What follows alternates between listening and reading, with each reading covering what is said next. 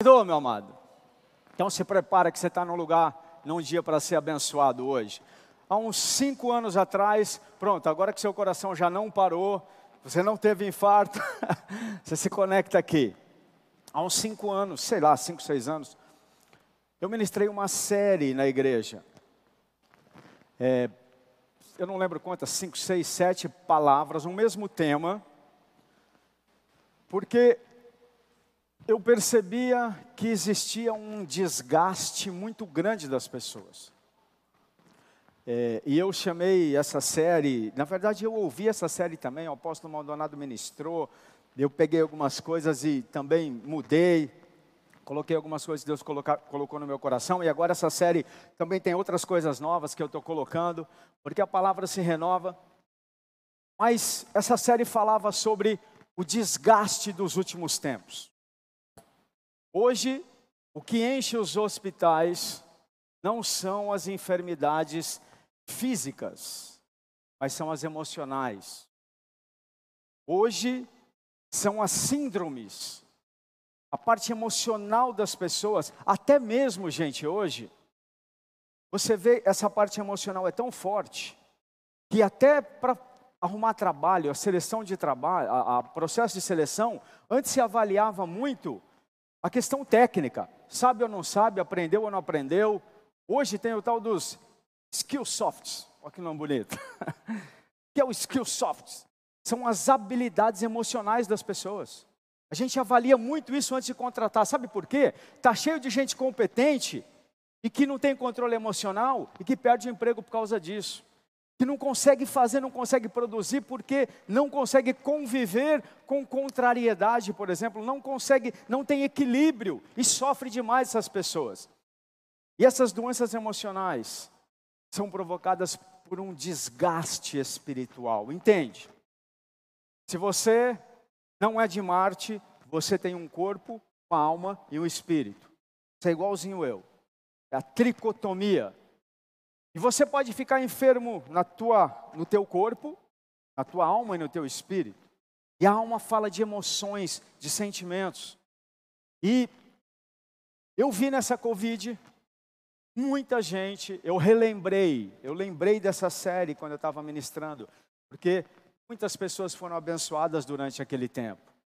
E eu mexi um pouco na palavra, atualizei, mas eu comecei a ministrar ela duas semanas atrás e vou dar sequência hoje, porque a base para essa ministração é um texto que está em Daniel 7, diz que no verso 25, verso 23 diz que haveria um reino que assolaria. A palavra em hebraico é balá, que significa desgastar. Diz o 25 que proferirá palavras contra o Altíssimo e balá destruirá, desgastará os santos do Altíssimo. Essa palavra desgastará é a essência de tudo que eu estou ministrando. Porque eu vi pessoas se desgastarem ao extremo, pensando que é por causa da Covid, mas na verdade elas já estavam desgastadas. Já existia um processo, assim como houveram empresas que fecharam, não por causa da Covid, mas porque já vinham num processo, há pessoas que já estavam num processo de exaustão, de cansaço, de tristeza, de desgaste. E o desgaste ele é terrível, porque o desgaste, sei lá, talvez até pior que a morte, porque você vai morrendo aos pouquinhos. Vai esfolando, vai desgastando, vai machucando, até a pessoa desistir e cometer suicídio. Eu ministrei dois temas já. Hoje eu vou ministrar o terceiro. O primeiro, eu vou fazer um resuminho aqui de dois minutos para você lembrar. Essas palavras estão no YouTube. Você que nos assiste em casa, se você perdeu, está no nosso canal. Entra lá, assiste essas palavras que elas vão abençoar a sua vida. O primeiro tema foram as desilusões.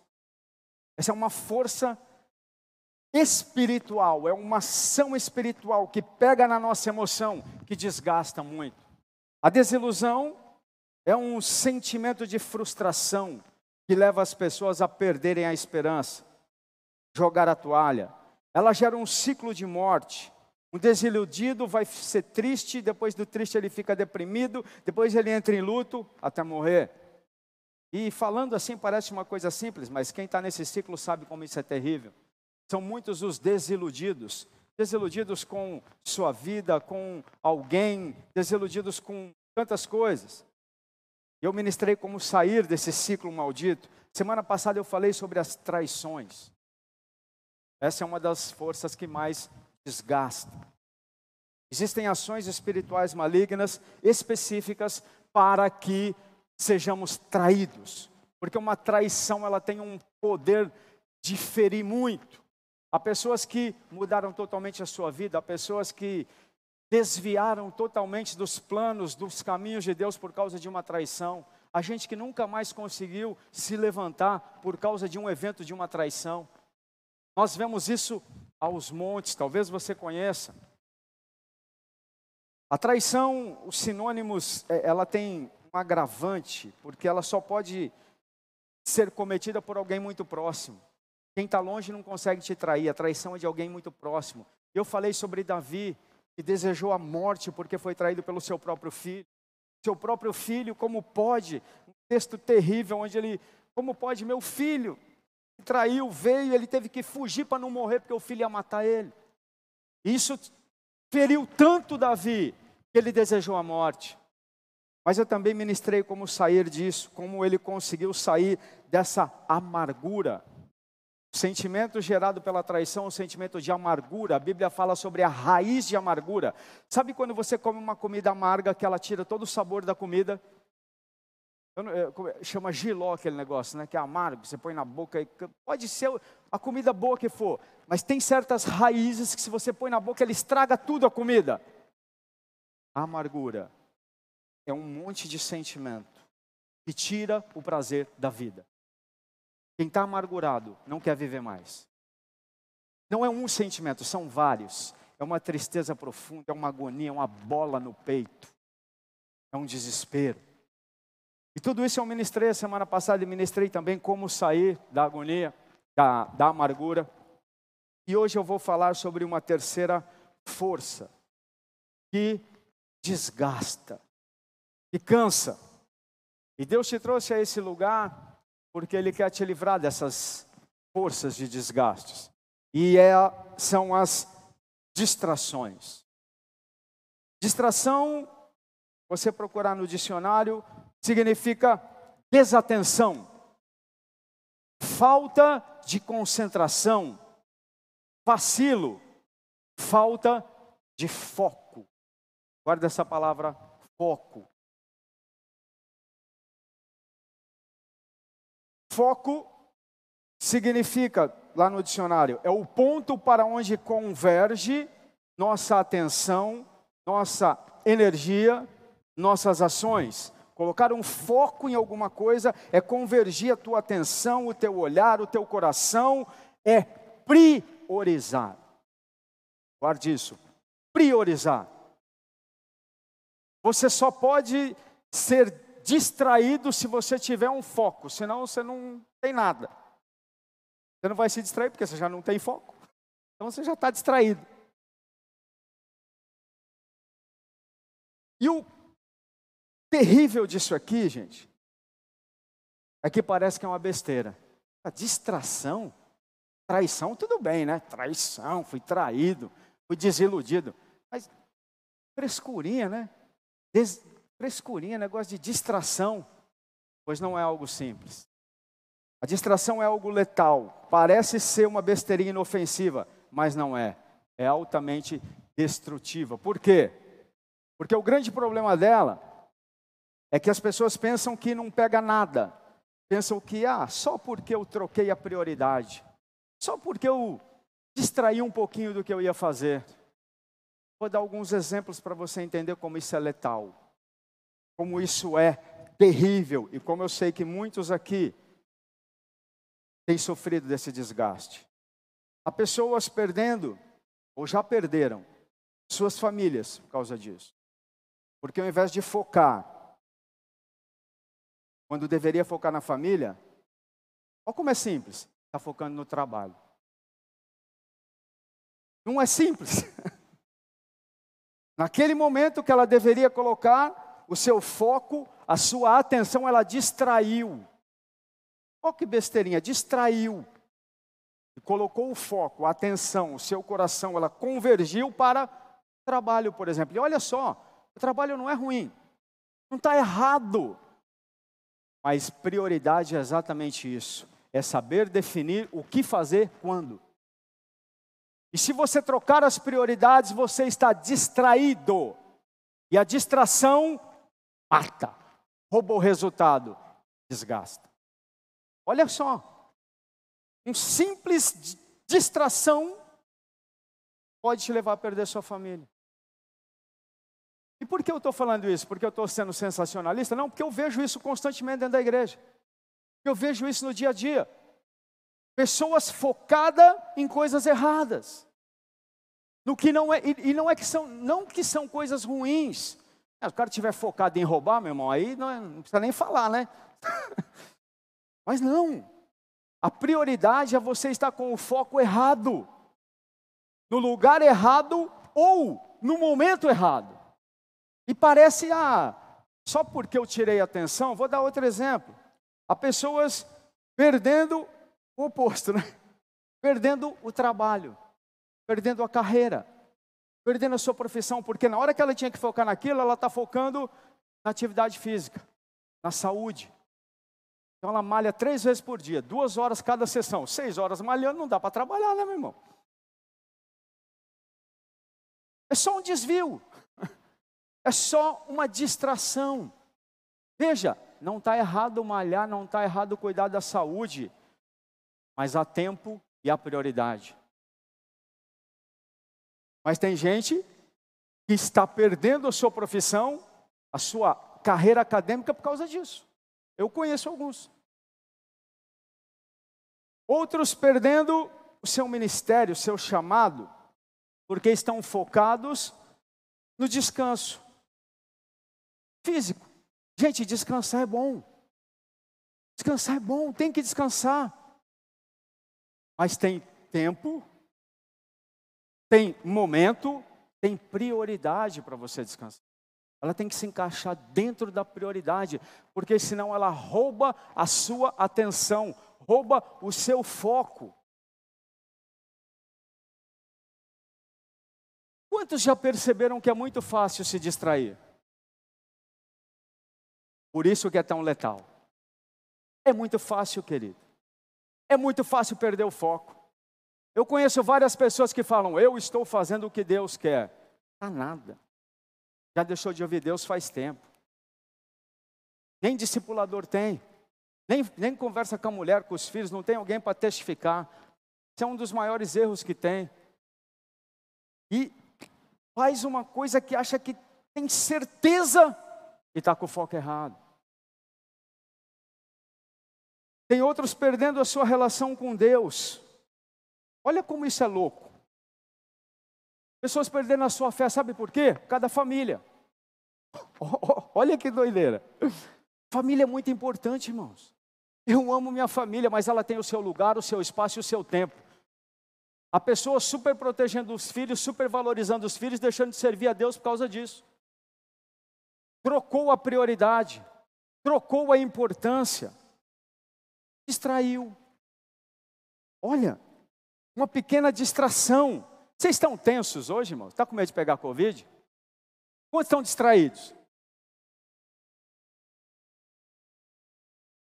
Acorda! É só uma brincadeira. É para você não estar tá distraído. Porque distração não é necessariamente você estar fazendo algo errado, mas é estar fazendo no tempo errado, no momento errado. E por isso ela é tão terrível. Agora, sabe por que que, que eu entendo que a distração ela é um dos piores desgastes? Porque as prioridades erradas vão levar ao fracasso. A falta de foco vai roubar o teu resultado. A pessoa, depois de muitos anos distraída, sem ter foco, ela tem um baixo resultado. Aí ela é confrontada com o resultado.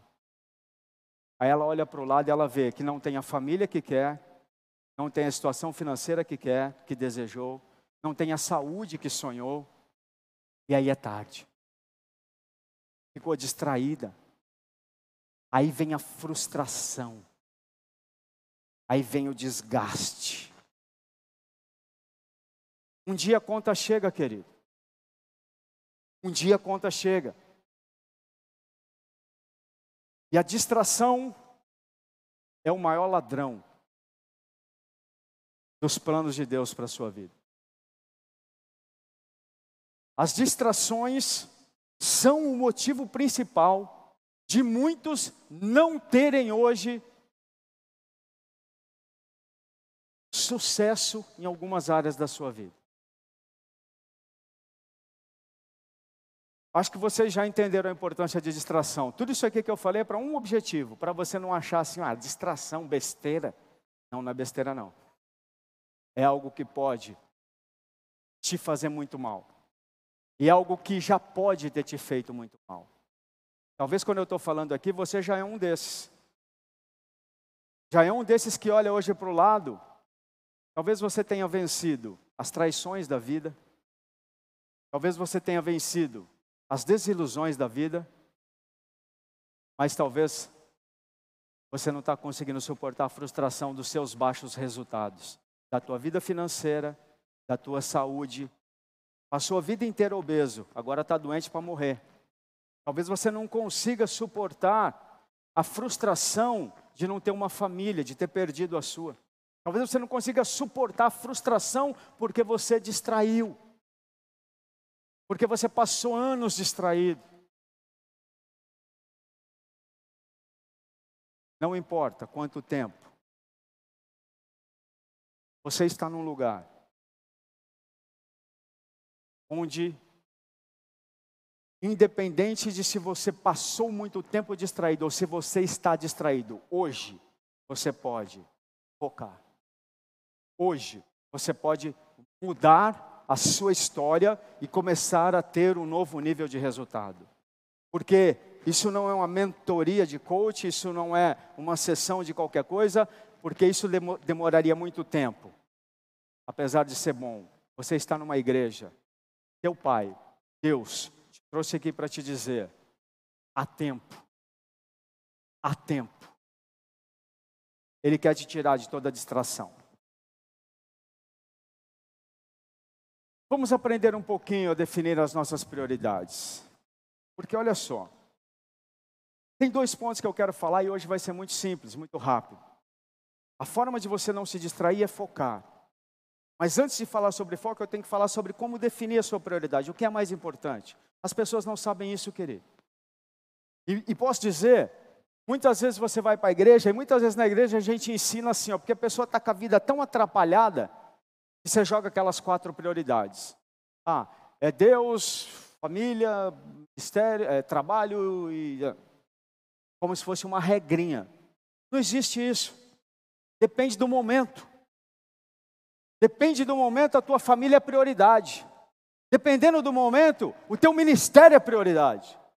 Dependendo do momento, tua vida com Deus é prioridade. Dependendo, agora tem uma prioridade que nunca muda. Essa é a número um. E não é brama. Não é cerveja. É a presença de Deus. A maior prioridade da tua vida e da minha. O próprio Jesus falou. O próprio Jesus mostrou. Está lá no livro de Lucas, no capítulo 10, no verso 38, um texto maravilhoso quando eles seguiam viagem, Jesus entrou numa aldeia e certa mulher chamada Marta hospedou na sua casa. Marta tinha uma irmã chamada Maria, que assentada aos pés do Senhor, ouvia o seu ensino. Marta agitava-se de um lado para o outro, ocupada com muitos serviços. Então se aproximou Jesus e disse: aproximou-se de Jesus e disse: ela disse isso para ele. O Senhor não se importa com o fato da minha irmã ter deixado que eu faça tudo sozinho? Diga a ela para que venha me ajudar. Mas Jesus lhe respondeu: Marta, Marta, você anda inquieta e se preocupa com muitas coisas. Mas apenas uma é necessária. Sua irmã Maria escolheu a boa parte, e essa não lhe será tirada. Sabe o que Jesus está dizendo para ela aqui no verso 1? Marta, suas prioridades estão erradas. O seu foco está errado. E olha que ela estava servindo ele. Ela estava trabalhando para Jesus, para servir tá, ele. Ele chegou na casa, ela estava buscando a comida, arrumando, fazendo, e ficou brava porque a outra estava aos pés de Jesus. Sabe o que Jesus estava falando? Esse não é momento para me servir, é momento para me adorar. Não é momento para você trabalhar para mim, é momento para você desfrutar da minha intimidade. Ela só distraiu. Ela só distraiu e perdeu a presença de Deus.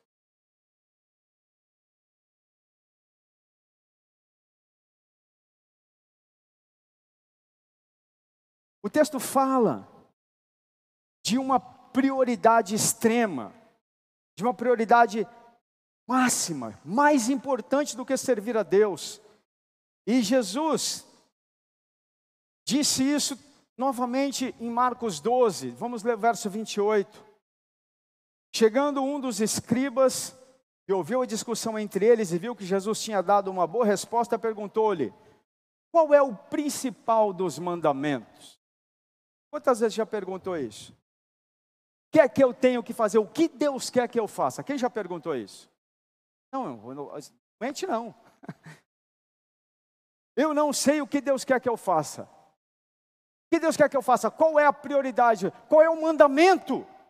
Estavam perguntando isso e perguntaram para Jesus. Aqui era para provar. Ele falou: Qual é o maior mandamento, Jesus? O que ele respondeu. Verso 29. Pelo que Jesus respondeu: O principal mandamento é: escute, ó Israel, o Senhor nosso Deus é o único Senhor. Ame o Senhor, seu Deus, de todo o seu coração, com toda a sua alma, todo o seu entendimento e toda e com toda as suas forças. Uau! Você consegue imaginar uma prioridade maior do que essa? Irmãos, ele, ele, foi tão detalhista que ele pegou todas as partes do corpo e mais uma ainda. Dividiu uma em duas. Com todo o teu coração, está falando do teu espírito, da tua parte mais íntima. Esse, esse coração não é o coração físico. O coração é a tua parte mais íntima, é o teu espírito. Está falando com toda a o teu, a, com toda a tua mente, as emoções, a tua, a tua alma, desculpa, com toda a tua alma, as emoções. Ame com todo o teu entendimento, a razão humana. É você desejar, querer mesmo, não, não é algo espiritual só. É algo também com a razão humana e é algo físico com toda a força. Eu não vejo um nível mais profundo. O que ele está falando? Essa é a prioridade para o teu corpo, para a tua alma, para o teu espírito, para o teu intelecto, para tudo. Para todas as partes do seu corpo. Presta atenção, querido. Isso é tão forte que essa é a essência do cristianismo, é a essência do judaísmo. Esse texto é conhecido no, no judaísmo é, como o Shema Israel. Está lá em Deuteronômio, é o mesmo texto. E sabe, olha como isso é importante. Vocês já viram aquela, os judeus ortodoxos colocam uma caixinha aqui na testa? Já viram eles quando colocam uma caixinha? Aquilo chama teflim. Lá dentro tem esse texto. Já viu num, nos, quando você chega em qualquer lugar judaico também, numa casa, numa empresa, que tem um negocinho na parede assim, chama mezuzá, que eles passam uma e beija? Mezuzá e tefilim é algo fundamental para o judeu. Sabe o que tem dentro da mezuzá? Esse texto. Por isso que eles pegam e amarram na testa, porque é com toda a força, com todo o entendimento. É lógico que não adianta você ficar amarrando um negócio na testa, ficar beijando e não tê-lo como prioridade. Isso é religiosidade. Mas o que eu estou te falando, essa é a essência a prioridade máxima para qualquer um, para qualquer religião, para qualquer pessoa que quer estar com Deus. É a essência do judaísmo, é a essência do cristianismo. Amar a Deus, todas as suas forças, todo o seu entendimento, com toda a sua alma com todo o seu coração. Simples. Jesus deve ser o número um na sua vida. E aí eu finalizo essa introdução aqui com uma frase que vai intrigar e já responder alguns.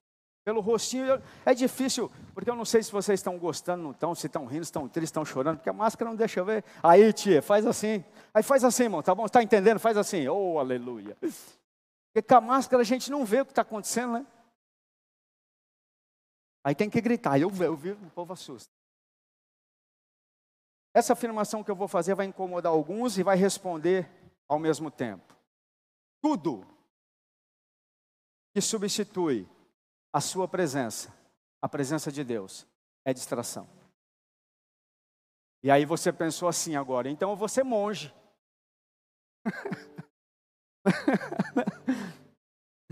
então você monge, tu distrai, tem que ser monge. O dia inteiro lá e ficar, oh Deus, ah, só Deus, não posso fazer mais nada. Tudo que eu fizer é distração. É o contrário, querido. E agora vem a revelação de como é bom servir um Deus maravilhoso. Um Deus bom. Deus que não está interessado em escravizar, não está interessado em alguém que fique buscando Ele, para que Ele seja bom. Ele é um bom Pai. É o contrário, porque quando o priorizamos, Ele nos ensina as verdadeiras prioridades. Quantas e quantas vezes, quando eu estou orando, Deus me fala: é tempo de cuidar da tua família, filho. Quantas vezes eu estou orando e Deus fala: é tempo de cuidar dos seus negócios, filho. Quantas vezes é tempo de cuidar da sua saúde. Ele nos dá equilíbrio. Olha, eu já fiz muitos cursos de de alta performance, de treinamento, de coach, de neurolinguística. Existem algumas coisas que eles analisam e tudo isso leva você a buscar um equilíbrio. Tem até uma ferramenta que chama Roda da Vida, que analisa as áreas da sua vida que está equilibrada. Jesus é o equilíbrio. Todas as vezes que eu ia fazer isso, foram anos na formação, na vida acadêmica, na empresa, vinha aquelas perguntas para avaliar. E eu sempre perguntava assim, a hora que eu ia responder, eu falava: "Bom, se eu não tivesse Jesus, eu faria isso, mas já que eu tenho, eu faço isso". Sabe o que acontecia no final? A minha roda era certinha. Não porque eu sou bom, mas porque eu estava ouvindo aquele que sabe o que é hora de fazer o quê. E se ele quisesse que a gente ficasse o tempo inteiro buscando ele como monge, ele não fazia o que ele fez na Bíblia toda. Está lá, tem, vou, vou, citar alguns, por exemplo, é, Mateus 17, Monte da Transfiguração. Ele subiu com três discípulos mais chegados, se transfigurou, teve uma experiência espiritual. Sabe aquele dia que você vai na igreja, irmão? Que o negócio voa, que você fala, eu não saio daqui se sente, estava assim. Aí os discípulos falaram: Jesus, vamos fazer umas tendas aqui, que aqui o negócio é aqui mesmo, né? Falou: Não, não, agora é tempo de curar, vamos descer do monte. A prioridade é essa agora. Depois, quando ele estava com os discípulos, de novo, estava com eles, se fosse para ficar só com eles, se fosse para ser monge, ele falou: Não, não, agora é tempo de evangelizar. Enviou 70. Eram os discípulos, estava com ele. Depois, na grande comissão, ele mesmo fala isso para a gente. Ele fala para amar com todo o coração, com todo o entendimento, com toda a força, mas ele também fala, portanto, ide. Mateus 28. Há um tempo que você deve evangelizar, você deve priorizar, anunciar a palavra de Deus. Há um tempo que você deve priorizar os pés dele, mas há um lugar só. E eu finalizo esse, esse momento aqui com outra afirmação. Nunca se engane. Quanto mais perto de Deus você estiver, mais organizadas estarão as suas prioridades. Vou falar de novo. Nunca é demais gastar tempo com Deus. Porque cada minuto que você gasta ali são horas ganhadas. Quantas e quantas estratégias de negócios eu já recebi aos pés dele. Quantas e quantas vezes eu já deixei de perder a minha família e meus filhos por estar distraído e ele me levar a focar. Quantas e quantas vezes eu já teria feito tantas besteiras, distraído. É muito fácil distrair, eu não sou diferente de você. Muitas coisas me atraem, muitas coisas me seduzem, muitas coisas me enganam. E eu sou altamente atraído visualmente. É incrível, irmãos. É incrível. Às vezes eu estou tá comendo na casa, aí, aí passa alguma coisa assim. Pode ser aquele, sabe aquele desenho ridículo, aquele filme. Eu ligo, eu, eu fico prestando atenção, perdendo tempo naquilo. Me, me distraio. Então eu aprendi a ser focado.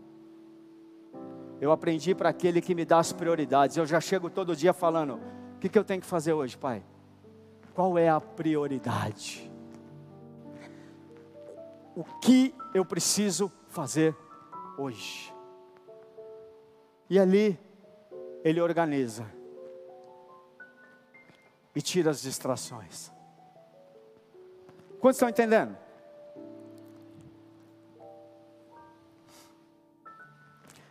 Eu vou finalizar esse entendimento e já ir para o encerramento. As distrações podem ser pessoas, lugares ou acontecimentos. Lucas 21, 34 diz assim: E, ol e olhai por vós, para que não aconteça que os vossos corações se encarreguem ou estejam preocupados de glutonaria, embriaguez, cuidados dessa vida, e venha sobre vós de improviso aquele dia, porque virá como um laço sobre todos os que habitam na face de toda a terra. Portanto, vigiem o tempo todo. O que ele está falando? Tenha foco, fique atento, não se distraia. Com comida, com bebida, com cuidados dessa vida, com tantas e tantas coisas que nos seduzem. Eu falei algumas coisas e quero falar outras, queridos, porque quando dá exemplo, pode ser o teu caso. Há pessoas distraidaças com a nova promoção, com o novo trabalho, com o novo emprego, com a nova turma na faculdade. E não que isso seja ruim, mas é bom. é bom. Mas por causa disso abandonaram os ministérios e hoje estão frios, mortos espiritualmente. Por causa disso, abandonaram sua saúde, não conseguem se alimentar e vivem uma vida sedentária hoje. Há outros distraídos com sentimentos, uma ofensa, um acontecimento, um trauma, e você está distraído com isso. Irmãos, tem pessoas que vêm na nossa vida só para nos distrair. Se você ler a parábola do joio e do trigo, aquela é uma parábola que fala sobre isso. O homem semeou no campo, veio o inimigo, o homem semeou trigo, veio o inimigo e colocou joio no meio. O joio, para quem não conhece, é muito igual ao trigo, muito igual, não dá para distinguir. Enquanto é pequeno, não dá para distinguir. E aí o Senhor diz: Deixa o joio crescer porque na hora da colheita, os frutos aparecem. Se ele fosse naquele momento perder tempo, se distrair com o joio, ele ia perder o trigo. Tem coisas que você não tem nem que olhar, tem que ignorar. É para te distrair, é para te tirar o foco. É para te tirar do que Deus quer que você faça. Sabe aquele parente que chega domingo na hora do culto? Eu vou fazer uma brincadinha do inferno, irmão. Sabe aquela oportunidade que apareceu naquele momento que a tua família está mais precisando de você? Para te distrair.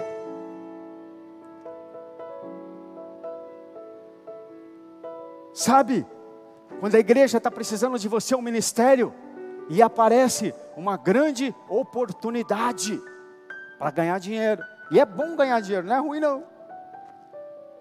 Mas era a chance que Deus estava te dando. Sabe quando aparece?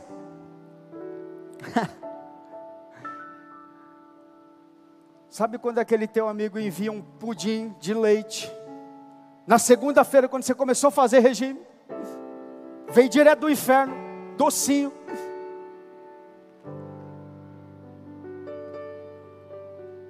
Distração. Aqui não tem isso. Mas você acredita que tem lugares que o povo se distrai com jogo de futebol? Não, pastor, meu, meu time vai jogar na final, né? Sim. E aí? e o compromisso ministerial que você tem? Não vai ter nunca. Não, pastor, não posso, né? Por quê? Porque eu tenho filho. Então vamos orar para os seus filhos morrer e você pode fazer o que Deus quer. Aí Deus leva logo, morre e você pode fazer o que Ele quer. Distração, querido. Tudo eu posso, mas nem tudo me convém. Existem prioridades, existe o tempo certo. Cuidado com as distrações, porque a conta vai chegar. E eu disse, e aqui eu entro na finalização. Há pessoas que venceram os traumas, conseguiram vencer as traições, conseguiram vencer as desilusões, mas olham para a sua vida hoje e não conseguem superar a dor da frustração de não ter conseguido nada na vida. Passou muito tempo distraído, sem foco. Eu quero falar um pouco sobre foco. Porque agora que eu já falei sobre a importância de definir a prioridade, eu vou falar sobre, e finalizando já, eu vou falar sobre a principal ferramenta de como não se distrair. Só que eu não poderia falar de foco, porque se você não entender que focar no lugar errado vai te levar para o destino errado, não adianta. Mas eu estou falando agora com outras pessoas. São aqueles que não têm foco nenhum. São os distraídos por natureza. A gente que não consegue terminar um livro, não consegue terminar um jejum, não, não consegue cumprir uma promessa, não consegue porque não tem foco, ele distrai, ele dispersa. A palavra foco é convergir. O que você está olhando, o que você está vendo, o que você está pensando para aquilo, para aquela meta, para aquele alvo. Depois que você ouviu de Deus, qual é o foco? Foca, querido. Se ele falou para você focar no trabalho, foca no trabalho, não é tempo de malhar. Se ele falou para você focar na sua saúde, fecha essa boca e vai malhar. E não fica trabalhando até duas horas da manhã. Se ele falou, cuida da sua família, hoje é tempo de cuidar da família. Foca. Um texto que fala sobre foco, que eu gosto muito, Hebreus 12, para a gente finalizar. No verso 1 diz assim: Portanto, também nós, visto que temos a rodear-nos tão grande nuvem de testemunhas, livremos-nos de todo peso e pecado, são coisas diferentes, que tão firmemente se apega a nós, e corramos com perseverança a, que a carreira que nos está proposta, olhando firmemente para o Autor e Consumador da nossa fé. Peso. No verso 1, essa palavra peso é distração. Se você distrair, você não vai correr a carreira que Deus propôs para você. Só tem um uma forma, é focar, manter o olho firme, manter o tempo inteiro o seu foco olhando firmemente para o autor, ou seja, está falando de foco.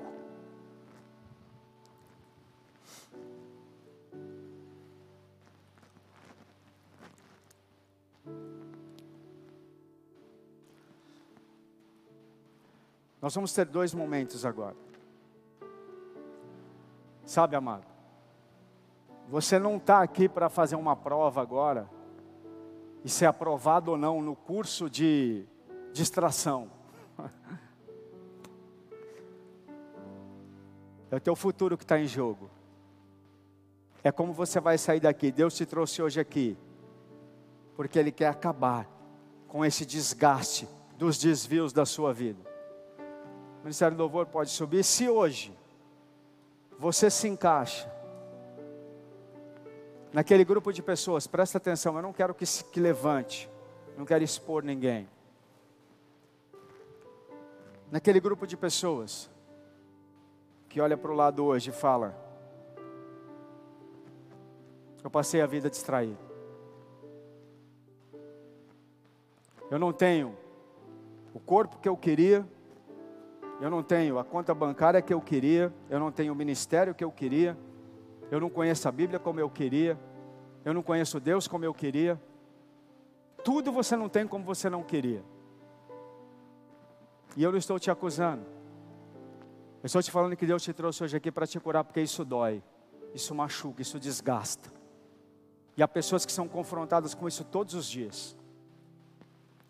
Há pessoas que são super-heróis, ajudam, são pessoas maravilhosas pessoas que dão sua vida pelos outros, que fazem coisas extraordinárias, mas estão frustradas com a sua própria vida, com os seus resultados, porque andaram distraídos, porque distraíram, não tiveram foco na sua vida.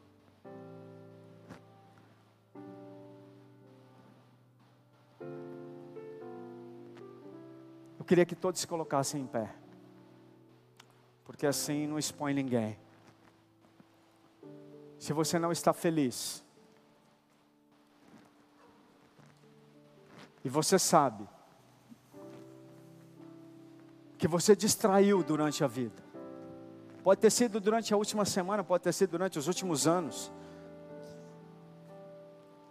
Mas hoje Deus está te dando uma oportunidade. E eu quero que você ouça esse texto porque ninguém te trouxe aqui para te acusar. Você já tem se acusado muito. Todas as vezes quando você acorda e você vê esse problema, você já se acusa.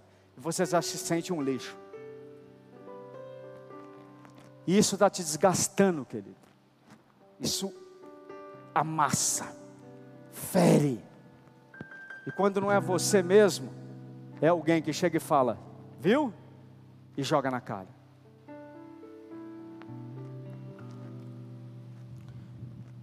Fecha os seus olhos e escuta esse texto que eu vou ler. Ele está em Isaías, mas é uma palavra profética para você. Que está desgastado. Você que está em casa. Também. Se você está desgastado com os fracassos da vida, por causa dos desvios, essa palavra é para você. Saiba que Deus pode mudar a sua história. Hoje, de olhos fechados, escutem esse texto. Mas tu, ó Israel, Eu queria que você fechasse os olhos para não se distrair. Não sou eu que vou falar com você, querido, é a palavra de Deus. Feche os seus olhos, se conecta com o céu. É só para você não se distrair. Se conecta com o céu. Não, não olha, não brinca, não fala com ninguém. Mas tu, ó Israel, servo meu, tu, a quem eu escolhi, descendência de Abraão, te tomei desde os confins da terra e te chamei desde os cantos e te disse: Tu és meu servo, a ti escolhi e não te rejeitei. Não temas, porque eu sou contigo, e não te assombres, porque eu sou teu Deus. Eu te fortaleço, eu te ajudo e te sustento com a destra da minha justiça. Envergonhados e confundidos serão todos os que vierem contra ti, tornar-se-ão em nada, e os que contra ti contendem perecerão. Porque eu, o Senhor teu Deus, te tomo pela tua mão, a tua mão direita, e te digo: não temas, eu te ajudarei. De olhos fechados ainda, nós vamos ministrar essa música. Ela diz que Jesus é o centro, e se durante a sua vida ele não foi, esse é um momento para você centralizá-lo, para você colocar o teu foco total nele. Por isso, mais do que cante, adore com essa música. A letra